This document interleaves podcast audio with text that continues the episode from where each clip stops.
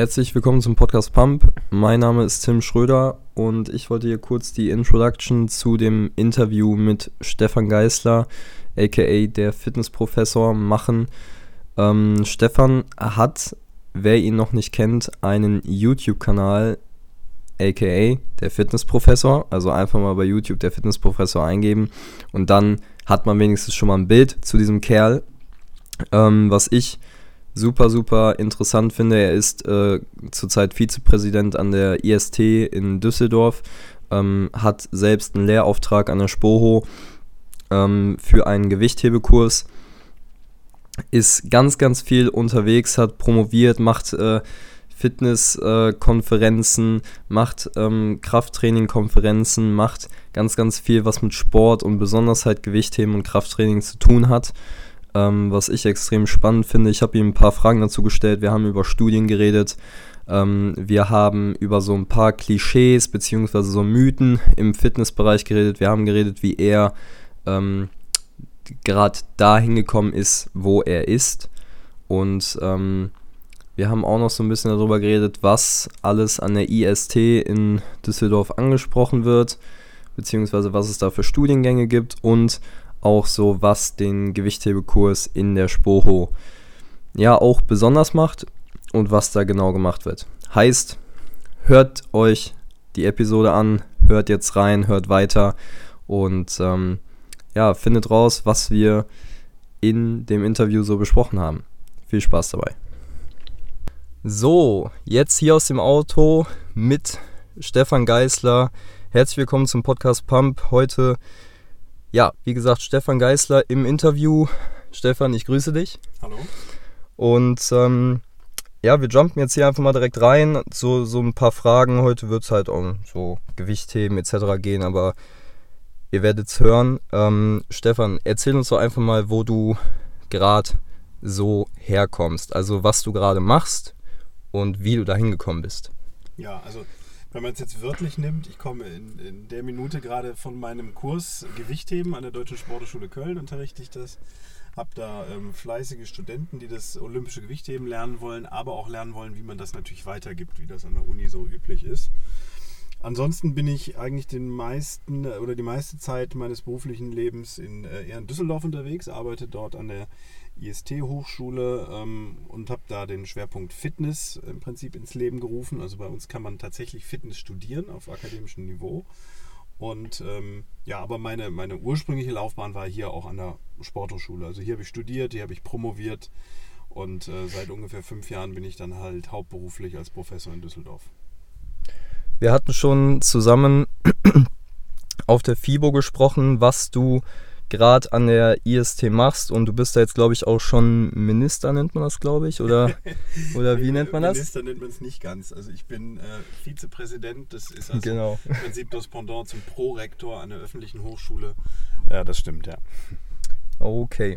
Ähm, fand ich auch ganz spannend. Also ihr hattet eigentlich einen relativ äh, großen Stand von der IST ähm, an der FIBO.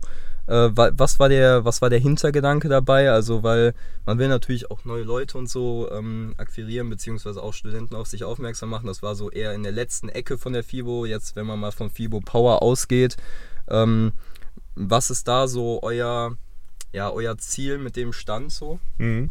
Also man muss sagen, wir sind so ein bisschen zweigeteilt. Es gibt einmal das ISD Studieninstitut, das gibt es schon seit fast 30 Jahren und dort ähm, werden Lizenzen angeboten. Und da sprechen wir natürlich auf der FIBO den klassischen Fitnesstrainer an für Fort- und Weiterbildung oder eben diejenigen, die Fitnesstrainer werden wollen. Dafür sind dann primär, sage ich mal, die Stände auf der FIBO. Ähm, dann gibt es aber noch die IST Hochschule, da, also wo ich für arbeite. Da haben wir klassische Studiengänge. Da akquirieren wir jetzt eigentlich weniger auf der FIBO. Da haben wir dann, da halten wir Branchenkontakte, da haben wir dann Termine, ähm, machen Kooperationsverträge etc. Und das war dann eher so mein Part bei der FIBO.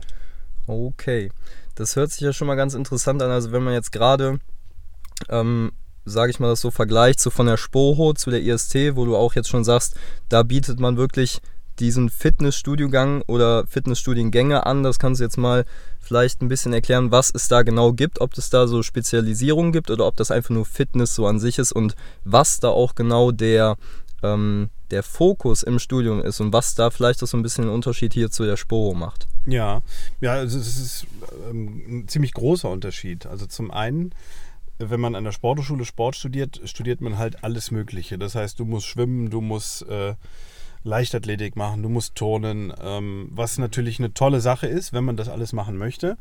Wir haben allerdings tatsächlich viele Studierende, die sagen, ich will ganz gezielt wirklich Fitness, ich will Krafttraining, ich will Ausdauertraining, ich will gesundheitliches Training, Prävention und Rehabilitation ganz gezielt studieren und will jetzt nicht noch zusätzlich irgendwie schwimmen gehen müssen oder so. Das ist ein, ein ganz großer Unterschied. Und der zweite Unterschied ist natürlich darin, dass äh, hier in der Sporthochschule nur Präsenzunterricht angeboten wird. Das heißt, du musst wirklich jeden Tag hier oder mehr oder minder jeden Tag hier vor Ort studieren. Wir haben auch ein relativ großes Fernstudium-Angebot. Das heißt, du kannst dir zum Beispiel die Online, äh, die Vorlesung als Online-Vorlesung runterladen, musst dann also jetzt nicht hier in den Hörsaal gehen, sondern kannst sie von zu Hause auf dem Rechner dir anschauen, kannst dir auch die Seminare online über Adobe Connect ähm, teilnehmen und musst dann nicht hier im Seminarraum sitzen. Also es ist wesentlich flexibler, was wir da anbieten. Das äh, hört sich für mich auf jeden Fall schon mal sehr attraktiv an, eigentlich, wenn ich jetzt nicht schon an der Spur studieren würde. ähm, wo du es wo gerade schon sagst, Online-Vorlesungen etc., äh, sehr, sehr neuzeitlich eigentlich so ein, ja, eingearbeitet, also wenig Präsenz eigentlich so an sich, aber sehr, sehr auf die neuen Medien und so abgeglichen. Ähm, inwiefern sieht das bei euch aus? Hier an der Spur muss man ja, sage ich mal, einen relativ großen Eignungstest machen. Wie sieht das bei euch aus? Mhm, haben wir nicht tatsächlich, ähm, weil wir auch durch diesen großen Anteil an Fernstudium haben wir noch Kapazitäten, einfach um mehr Studierende aufzunehmen und dadurch, dass wir eben diese ganzen einzelnen Sportarten nicht anbieten, äh, haben wir jetzt auch keine Notwendigkeit gesehen, tatsächlich so einen Eignungstest durchzuführen. Und wir wollten jetzt nicht irgendwie nur Bankdrücken oder sowas machen. Das wäre zu trivial gewesen. Also momentan sind wir da noch sehr offen für Zulassung. Genau, also wer sein Körpergewicht nicht selber drücken kann, der kommt auch nicht rein. so, ja. so in etwa. Ähm, wo wir jetzt gerade bei äh, den, den Online-Vorlesungen sind, wir hatten auch kurz an der FIBO drüber gesprochen. Mhm. Ähm, ihr habt da ein relativ cooles Studio mit Greenscreen etc. Und du bist ja auch unter anderem auf äh, YouTube unterwegs als der Fitnessprofessor. Mhm. Ähm, by the way, das ist auch alles in den äh, Show Notes. Also wer da gerne auf den YouTube-Kanal etc. gehen will, auf die IST, das verlinke ich nochmal alles. Also könnt ihr gerne euch unten anschauen. Ähm, was genau ist dein Ziel so mit dem, mit dem YouTube-Kanal an sich und was ist da so dein Inhalt, damit die Leute mal so ein bisschen angeteasert werden? Mhm, ja, also die Idee kam tatsächlich mit ähm, so vor vier, fünf Jahren mit der Tatsache, dass wir eben diese Online-Vorlesung aufgezeichnet haben, da in einem ziemlich professionellen Studio. Und da hat der Kameramann gesagt, du weißt du was, mach doch mal so zwei, drei Minuten für jedermann, weil das könnte auch diejenigen interessieren, die jetzt nicht gerade hier studieren. Mhm. Und da habe ich gesagt, können wir gerne machen, muss nur einfach seriös sein, weil ich halt kein YouTuber bin im klassischen mhm. Sinne, sondern ich habe ja einen Job. Ich bin Professor und ähm, von daher ist mein Hauptziel damit einfach ein bisschen evidenzbasiertes Wissen in die Branche weiter unterzubringen. Also da bin ich ja auch zum Glück nicht der Einzige, aber es gibt halt leider auch viele, die einfach nur so irgendwas behaupten, ohne es nachweisen zu können. Und dagegen möchte ich so ein bisschen anstinken. Mhm. Finde find ich ganz interessant, weil, also ich persönlich, hatte ich dir ja auch schon gesagt, ähm, bin auf deinen Kanal quasi gekommen, weil ich über den Iliopsource, also über den Hüftbeuger, mhm. äh, bei YouTube was gesucht hatte und dann halt auf deine studienbasierten äh, ja, Videos da gestoßen bin. Äh, fand ich auch sehr, sehr interessant und auch sehr informativ, was ich zum Beispiel in diesem Semester, im letzten Semester, ich glaube, ich habe dich da vor zwei, drei Monaten ähm, ja, auf YouTube gefunden. Ähm, da hatte ich im selben Semester auch Bewegung und Gestaltung in dem Sinne. Und da habe ich zum Beispiel in der Literatur gelesen, dass ein ähm, richtiges, also auch ein äh, Muskeltraining beziehungsweise ein ganz, ganz normales Krafttraining, ähm, dass man über die richtige Range of Motion beziehungsweise auch die optimale Range of Motion macht, ähm, auch längend erweiternd sein kann. Heißt, dieses Vorurteil, dass ähm, sage ich mal jetzt so, kräftige Leute sehr, sehr verkürzt sind, eigentlich eher weniger der Fall ist. Aber also ich persönlich sehe da halt schon so irgendwie so einen Zusammenhang, dass halt Leute, die irgendwie mehr Muskeln haben, auch weniger beweglich sind. Aber die Studienlage ist ja eigentlich da in dem Sinne ein bisschen kontrovers. Also da war so dein, zum Beispiel auch so beim, beim Beinheben, wenn man hängt und Beinheben ausführt, ähm, dass da dann auch der Hüftbeuger durch ein, eine richtige Ausführung dann durch Längenwachstum eigentlich gewinnt. Wie ist das da so? Also wie ist da so deine Einschätzung und auch generell so Studien, die vielleicht auch jetzt nicht jedermann kennt, beziehungsweise so Mythen im Fitnesssport. Wie gehst du damit um? Mhm. Ja, es ist immer wieder spannend, welche Behauptungen und welche Mythen äh, sich tatsächlich Jahre oder Jahrzehnte lang halten in der Fitnessbranche. Ähm, ich versuche das immer ganz nüchtern zu sehen und schaue mir an, a, wie ist die Daten- oder Studienlage, aber auch b, was gibt jetzt einfach die Biomechanik, die Anatomie her, wenn man sich das mal neutral betrachtet. Und ich finde immer noch am schönsten einen Spruch, äh, damit habe ich vor vielen Jahren meine Doktorarbeit mal angefangen. Das ist das äh, Wolfsche Gesetz, nennt sich das, und das heißt Form follows Function. Das heißt also, die Form passt sich der Funktion an, die du von ihr verlangst. In diesem Fall kann man das äh, sehr schön auf die Muskulatur übertragen. Das heißt, wenn ich ein Bodybuilder bin, der immer nur Kniebeugen bis 90 Grad macht, ähm, dann werde ich natürlich nicht unbedingt durch das Krafttraining beweglicher. Im schlimmsten Fall vielleicht sogar eher unbeweglicher. Mhm. Wenn ich einen Gewichtheber mir anschaue, die immer eigentlich so tief beugen, wie es nur geht, dann werden die dadurch tatsächlich beweglicher. Also ähm, das einfach nur aus der Praxis beobachtet, kann man, glaube ich, schon relativ viele Rückschlüsse ziehen und da brauche ich noch gar keine Studie und, und gar keine Erhebung mhm. für. Also von daher, ich versuche immer so eine Mischung aus Erfahrungswissen und äh, Studien- oder Datenlage ähm, heranzuziehen. Das ist für mich so der wissenschaftliche Weg. Mhm. Was ähm, vielleicht jetzt so aus dem Stehgreif, also so eine Sache zum Beispiel, dass halt Längenwachstum durch ordentliches Muskeltraining halt ähm, erhöht werden kann, beziehungsweise auch einfach äh, diese Länge beim Muskel dann halt gewonnen werden kann, finde ich zum Beispiel sehr interessant. Ähm, was sind da noch für, für Studien beziehungsweise für Erkenntnisse im Raum, die jetzt gerade diese ganzen äh, Mythen und so angeht, sei es jetzt keine Kohlenhydrate nach 18 Uhr, ähm, Bankdrücken in einer T-Stellung, Bankdrücken mit einem 45-Grad-Winkel zwischen den Ellbogen beziehungsweise zwischen Ellbogen und Rumpf. Ähm, Gibt es da irgendwelche Sachen, die du sagst, das fand ich richtig krass, als ich das quasi gesehen habe oder gelernt habe, ähm, was so eigentlich völlig gegen den Volksmund so spricht? Mhm. Ja, also ehrlich gesagt gibt es da ähm, etliche. Also da würden wahrscheinlich fünf Podcasts mit voll kriegen, mit den ganzen Dingen, die es da gibt. Ähm, also für vieles muss ich allerdings auch sagen, gibt es eine schlechte oder teilweise gar keine Datenlage. Ähm, wenn wir jetzt zum Beispiel mal schauen, ähm, nehmen wir das Beispiel Bankdrücken, wenn man da mal näher guckt, welche, welche anthropometrischen Voraussetzungen zum Beispiel beim Bankdrücken wichtig sind. Also was ich zum Beispiel an genetischen Faktoren eigentlich haben muss, äh, um ein guter Bankdrücker zu werden. Das ist überhaupt nicht ähm, erforscht bisher. Also da gibt es gar nichts drüber. Ein ähm, bisschen was gibt es natürlich schon über die Gelenkwinkel, also in welchem Bereich der Oberarm-Rumpf-Abduktion ich am besten drücken sollte. Ähm, aber auch das äh, finde ich schwierig, weil nur weil dann eine Studie sagt, bei 45 Grad oder bei 70 Grad oder wie auch immer, heißt es mhm. ja nicht, dass es für jeden Menschen so ist, weil wir eben nun mal unterschiedlich gebaut sind alle. Und deswegen müsste man eigentlich vorher ansetzen und erstmal überprüfen, welche anthropometrischen Maße welche Position der Gelenke eigentlich braucht, um optimale Leistung zu bringen. Und da es diese Grundlagenforschung gar nicht gibt, kann ich auch eigentlich nicht ein Stück weitergehen und ähm, da dann im Prinzip invalide Rückschlüsse daraus halten. Also lange Rede, kurzer Sinn, es gibt etliche Mythen und es ist längst nicht alles erforscht. Mhm. Ein schönes Beispiel ähm, unter Trainern relativ bekannt eigentlich so, dass man denjenigen, die nie Beine trainieren, vorwirft eben hier Don't Skip Leg Day, weil große, starke Muskeln natürlich auch eine gewisse Hormonal Response haben, also Hormone mhm. ausschütten. Ja. Ähm, das habe ich vor ein paar Jahren dann mal mit meinen Studierenden überprüft, ob es, ob es da tatsächlich eine Datenlage gibt. Und wir haben das so in der Literatur nicht gefunden, dass das mal wirklich einer so explizit nachgewiesen hätte.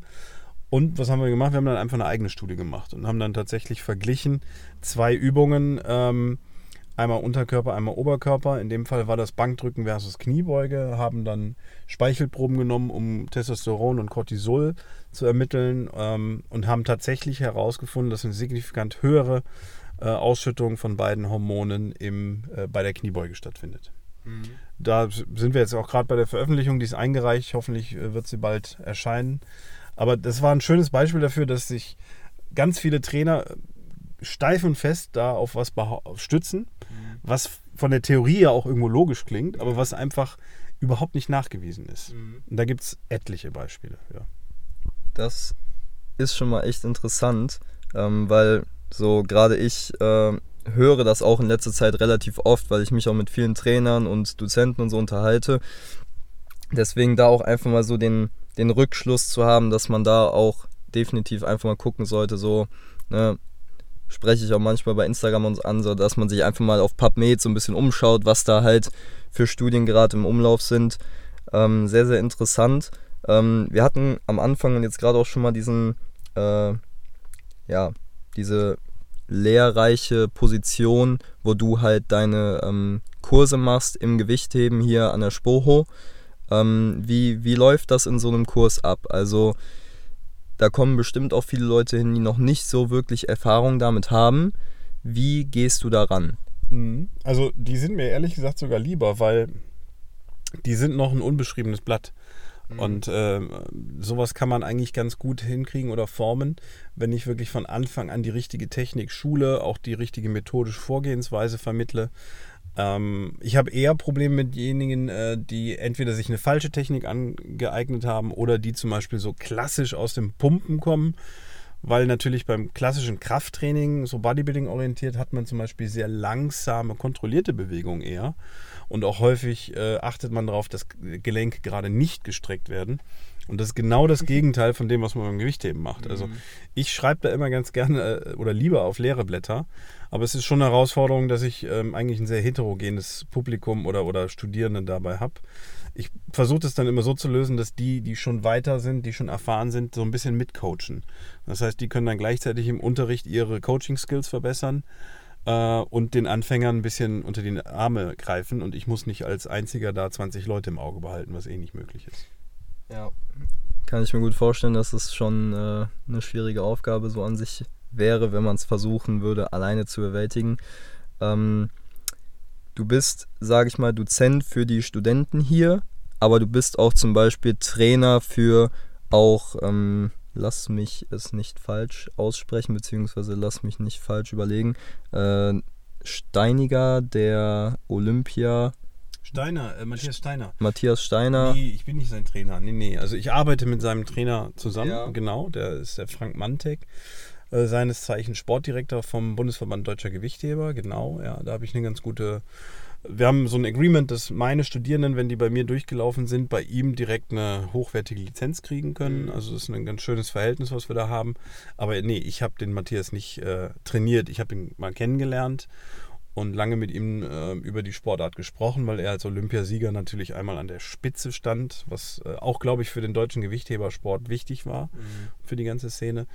Aber äh, trainiert habe ich den nicht. Nee, nee. Ah, so. Interessant. Weil das hatte ich nämlich so, sage ich mal, aus Social Media und so, so okay. mit deinen Bildern und so, ja, nicht vermutet, aber halt so eine Korrelation dazwischen halt einfach gehabt. Nee, dafür wäre ich auch der Falsche. Also ich sehe mich einfach eher als, als Wissenschaftler, äh, der sich gut in der Sportart auskennt. Mhm. Und das ist in jedem Sport so. Da hast du nicht den Wissenschaftler, der sich gut auskennt, sondern da hast du den Praktiker.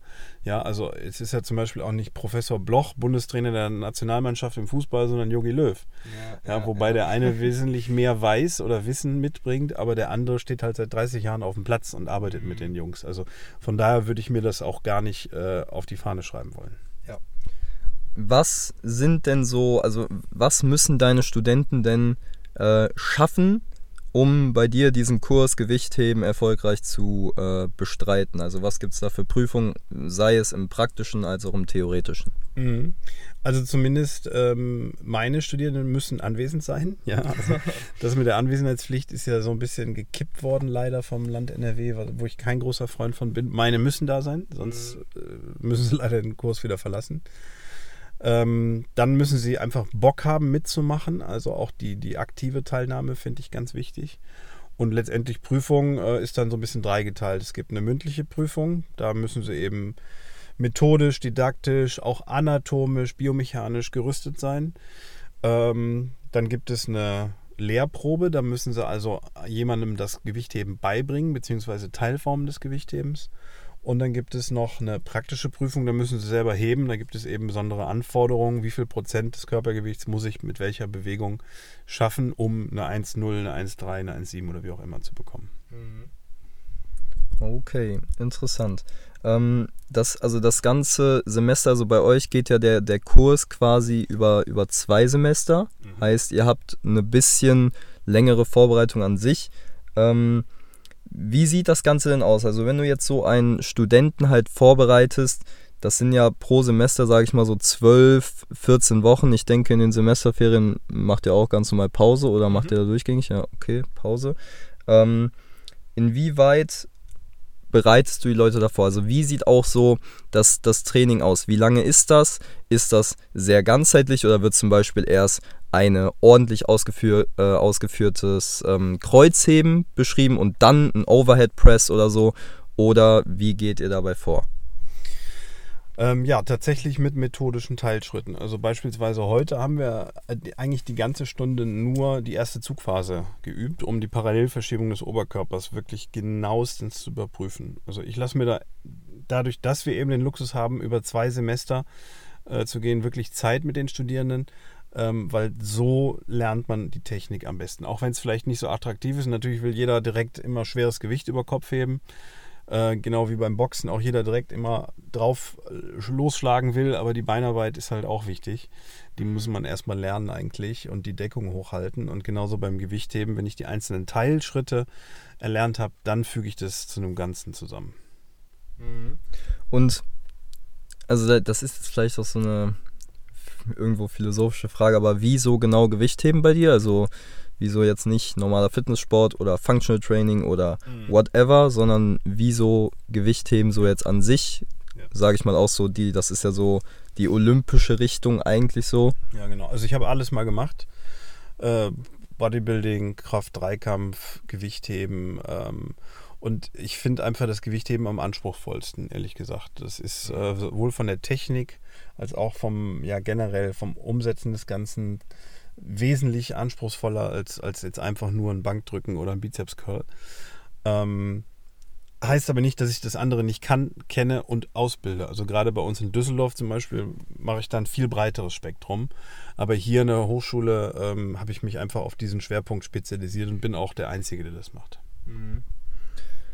Was sind so ähm, ja, sage ich mal, so typische Fehler, die du beschreiben würdest, die, sage ich mal, bei Anfängern auch schon oft vorkommen oder halt auch, so wie du es gerade gesagt hast, bei Leuten, die sich, sage ich mal, auch eine falsche Technik beim Gewichtheben angewohnt haben. Mhm. Was sind da so, also kann ich mir jetzt schon gut vorstellen, aber was sind da so für Parameter, die du da meistens siehst? Mhm. Gut, was natürlich das Schlimmste, der Worst Case ist immer, wenn ich irgendwie mit rundem Rücken hebe weil dann natürlich die Belastung für meine Wirbelsäule äh, enorm ist, also die Fehlbelastung. Mhm. Dann, dass ich zum Beispiel relativ weit weg mit der Hantel vom Körper arbeite, was die Belastung ja nochmal drastisch erhöht. Und ähm, ja, bei den Fortgeschrittenen oder bei denen, die es einfach schon besser machen, also nicht diese ganz groben Fehler, da sieht man halt so Kleinheiten, dass die äh, Kleinigkeiten, dass die Hüfte nicht wirklich gestreckt wird, dass äh, die Parallelverschiebung des Rückens in der ersten Zugphase nicht funktioniert, ähm, dass auch beim Ausstoßen zum Beispiel nicht äh, schnell genug gearbeitet wird oder dass nicht tief genug untergehockt wird. Also eine ganze Latte an äh, Fehlern, die man da dem, ich sag mal, Autodidakten, der das mhm. versucht mit Hilfe von YouTube oder so selber sich beizubringen, per se unterstellen kann. Mhm. Also da, da hat ja auch besonders beim Gewichtheben an sich hat es ja auch wirklich mit viel ähm, Mobility, mit viel, ähm, sage ich mal, schnellen Elementen zu tun, was natürlich dann, wenn man jetzt so klassisch aus dem Kraftsport kommt, wo viel, sage ich mal, sehr, sehr safe ist, sehr, sehr langsam, sehr, sehr kontrolliert. Das ist ja, wie gesagt, schon gerade angesprochen, das ist ja eigentlich eher der Gegenteil beim Gewichtheben. Wenn du jetzt da jemanden hast, der extrem steif in der Hüfte ist oder nicht wirklich weiß, wie, ähm, äh, sage ich mal, jetzt die, die Schul wie er die Schulterblätter nach hinten bringt oder wie er halt von der ähm, also diesen, diesen Change macht von der Stange nach unten, dieses Flippen nach oben quasi zu können. Inwiefern gehst du darauf ein, sage ich mal, das mit Mobility, aber auch halt externem Krafttraining, wo du jetzt mal sag, sagen würdest, okay, mach jetzt mal Bankdrücken explosiv oder mach jetzt mal die erste Zugphase vom Kreuzheben explosiv. Inwieweit gehst du darauf ein in deinem Kurs? Mhm. Äh, individuell. Und deswegen, das würde jetzt wahrscheinlich den Rahmen sprengen, wenn man hier alles aufzählen würde. Mhm. Ähm, natürlich, wenn ich irgendwo ein Beweglichkeitsdefizit habe, muss ich an der Beweglichkeit arbeiten. Wenn ich irgendwo ein Stabilitätsdefizit habe, entsprechend an der Stabilität oder Kraft.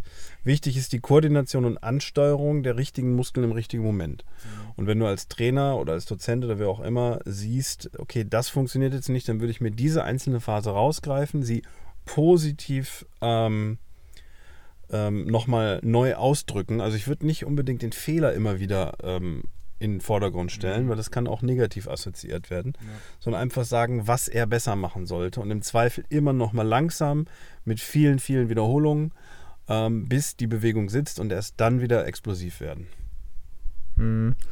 Ja, also das ist auf jeden Fall so, so ein Ding, da weil man dann natürlich auch individuell an jedem halt arbeiten muss. Ne? Der eine hat mehr Probleme an der Hüfte, der andere hat mehr Probleme am Knie so Sachen, ähm, gehst du da, würdest du auch da mitgehen, sage ich mal, sage ich mal, bei diesem Joint-by-Joint-Approach von, äh, ich weiß gerade gar nicht, wie er heißt. Äh, ich schreibe es auch nochmal unten in die Show Notes. Ähm, also jetzt sage ich mal im Endeffekt Knie stabil, Hüfte mobil, mhm. äh. Wirbel, also Lendenwirbelsäule äh, stabil, Brustwirbelsäule mobil. Mhm. Ich weiß auch nicht, ob das äh, kann sein Kelly Starrett, ich bin mir nicht ganz sicher. Ja. Ähm, also das ist natürlich eine schöne Möglichkeit, um sich erstmal strukturiert dem Problem anzunähern. Klar, das mhm. kann man so machen. Das muss man nicht so machen. Was ich immer schade finde, ist, dass immer die meisten ähm, amerikanischen selbsternannten Gurus in dem Bereich so stark dogmatisieren, sagen, nur so geht's. Mhm. Das ist häufig nicht der Fall, aber man kann sich daran orientieren. Ja, und um da eine gewisse Struktur reinzubringen und einen Überblick, kann man das durchaus so machen, ja. Mhm. Okay, cool. Ich würde hier an der Stelle ähm, für das Gewichtthema an sich einen Cut machen. Wir hatten so einen Zeitrahmen von 30 Minuten gesetzt. Ich würde jetzt nochmal kurz rein wollen, so einen, so einen kleinen äh, ja, Backflip in deine quasi Vergangenheit. Ähm, wie du quasi dahin gekommen bist, dass du gesagt hast, okay, ich möchte jetzt Professor werden, äh, ich möchte jetzt, sage ich mal, speziell auf dieses Fitness-Ding sein. Also wie sah, wie sah bei dir der, dieser Werdeprozess halt aus? Also wie sah es bei dir in der Schule aus, beziehungsweise auch, wie sah es bei dir an der Uni aus? Ja, also witzigerweise, wenn ich mich so zurückerinnere, es gab ja früher diese Poesiealben, ich weiß nicht, ob es die immer noch gibt, wie man so weitergibt und dann seine Klassenkameraden da so Sachen und Grüße reinschreiben. Und ich habe mal eins von mir aus der Grundschule gefunden und da stand drin Berufswunsch, habe ich selber eingetragen, Sportlehrer.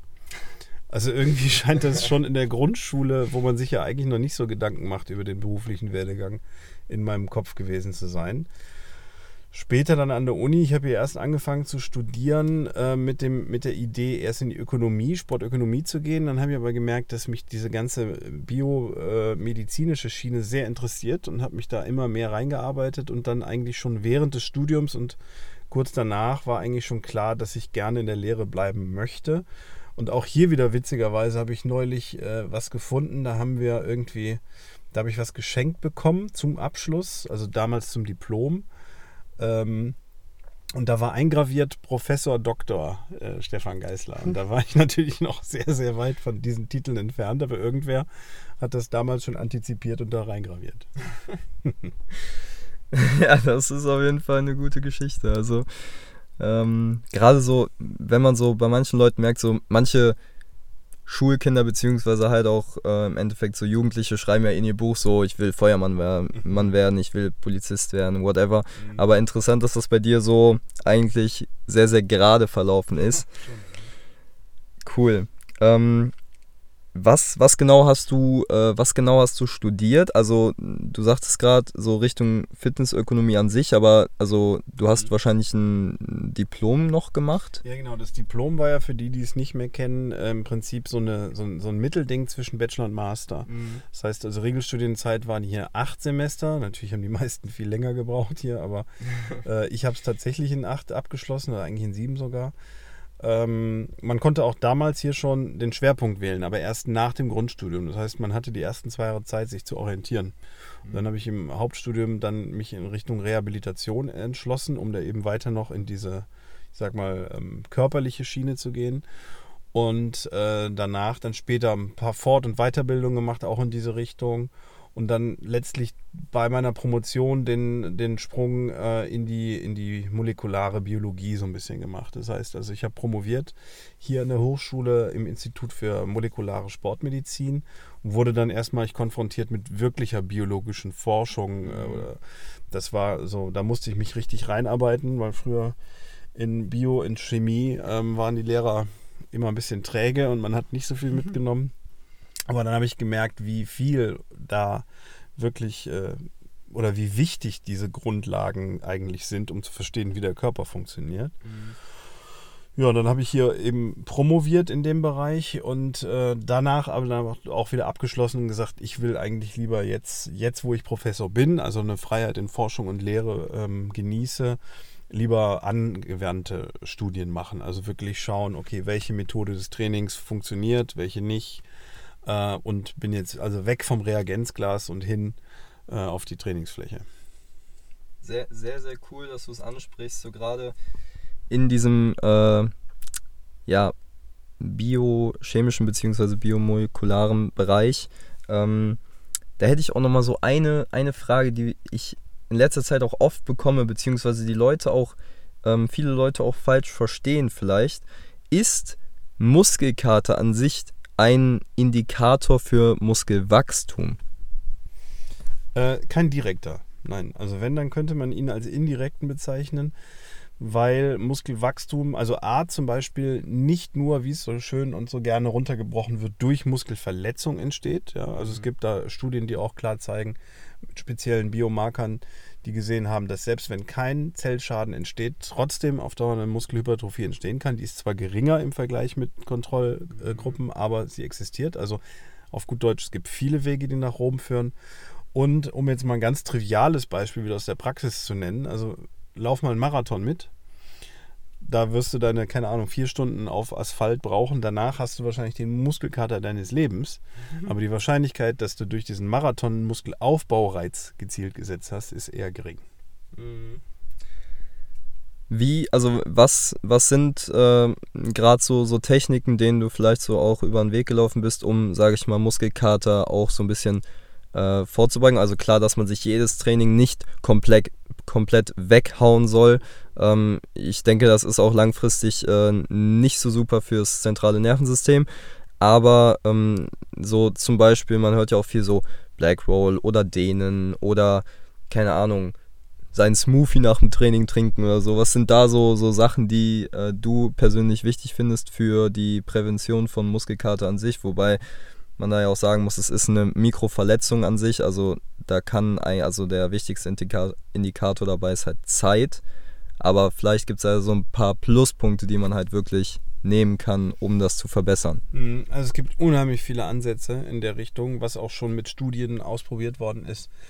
Und ehrlich gesagt ist meine Quintessenz, so richtig gut funktioniert eigentlich nichts. Also mhm. es fängt an mit irgendwelchen Kryotherapien, Wärmetherapien, ähm, es geht weiter über Supplementation von Antioxidantien, von entzündungshemmenden Medikamenten. Also wurde, es gibt eine Studie, die zeigt, dass die Kombination aus Kirschsaft und Kaffee zum Beispiel auch hier einen Effekt mhm. hat. Äh, wir haben selber mal in die Richtung Soja bzw. Isoflavone im Soja ähm, Studien gemacht. Also es gibt ganz, ganz viele Ansätze und ganz ehrlich, so richtig, so richtig, dass man sagt, dadurch vermeide ich Muskelkater oder kann ihn blitzschnell wegkriegen, mhm. ist nicht möglich. Das ist äh, nach wie vor eine Mehr. Und wenn ich mit irgendwelchen Methoden arbeite, die halt den Schmerz unterdrücken, dann habe ich ja quasi nur das Symptom bekämpft und nicht die eigentliche Ursache. Und das ist, glaube ich, ein wichtiger Faktor, den viele nicht auf dem Schirm haben. Mhm. Also, also langfristig würde man dann wirklich darauf gehen, dass man sagt, nicht, nicht jedes Training wirklich, also auf, speziell auf dieses Trainieren gehen, dass man Muskelkater bekommt, ist halt irgendwo auch, sage ich mal, dann nicht in dem Sinne positiv, weil man ja dann auch irgendwo länger äh, recovern muss sondern dass man, sage ich mal, die Intensität vielleicht ein bisschen oder auch das Volumen ist ja manchmal auch schuld, ein bisschen äh, runterfährt, aber dadurch vielleicht öfter in der Woche zum Beispiel trainieren kann und dadurch halt längerfristig eigentlich mehr Muskeln aufbaut. Oder? Ja, also wahrscheinlich schon. Im, Im, Leistungssport ist es ja gang und gäbe. Also ich meine, was macht ein Leistungssportler, der sich montags schon mit seinem Training so zerschießt, dass er bis Donnerstag nicht anständig laufen kann? Also es ist im Leistung- und Hochleistungssport absolut unüblich, sich so zu zerschießen, wie das häufig im Fitnessstudio der Fall ist. Mhm. Aber wenn ich mir dann angucke, was die für eine Leistung bringen, sagen wir mal wieder hier Gewichtheber, ähm, so stark ist keiner im Fitnessstudio. Ja. Also von daher, ja, ich würde sagen, äh, Muskelkater muss nicht immer auftreten. Ist nicht schlimm, wenn er auftritt, aber wenn ja, genieße ihn einfach und trainiere andere Muskeln in der Zeit dann. Mhm. Ja, ich finde, das ist doch mal ein passender Abschluss. Also die, die Frage ähm, wollte ich auf jeden Fall noch beantwortet haben, aber die haben wir jetzt, glaube ich, ganz gut, ganz gut geschafft. Und die 33 Minuten sind jetzt auch rum. Ähm, ich hoffe, euch hat es gefallen. Ich hoffe, dir hat es auch gefallen, Stefan. ja. Und ähm, also ich persönlich kann nur von mir die Quintessenz so ziehen, dass ich auf jeden Fall versuchen werde, bei dir in den Kurs reinzukommen, obwohl er heiß begehrt ist. Ähm, aber ich möchte das auf jeden Fall mitnehmen, gerade auch so für, äh, für meine Personal Training Schiene, ähm, dass ich da dann halt auch noch so ein bisschen ins Gewichtheben reinschnupper, weil ich persönlich da auch äh, bisher noch nicht viel gemacht habe. Und äh, ja, ich danke dir, dass wir hier in deinem Auto einen äh, Podcast aufnehmen konnten. Und ähm, ich denke, die Leute können auf jeden Fall damit was anfangen. Und äh, ja, die Sonne brennt, wir schwitzen hier im Auto. Und ich denke, das ist heute ein ganz guter Abschluss. Und ja, Stefan, ja. ich danke dir. Sehr gerne, freut mich.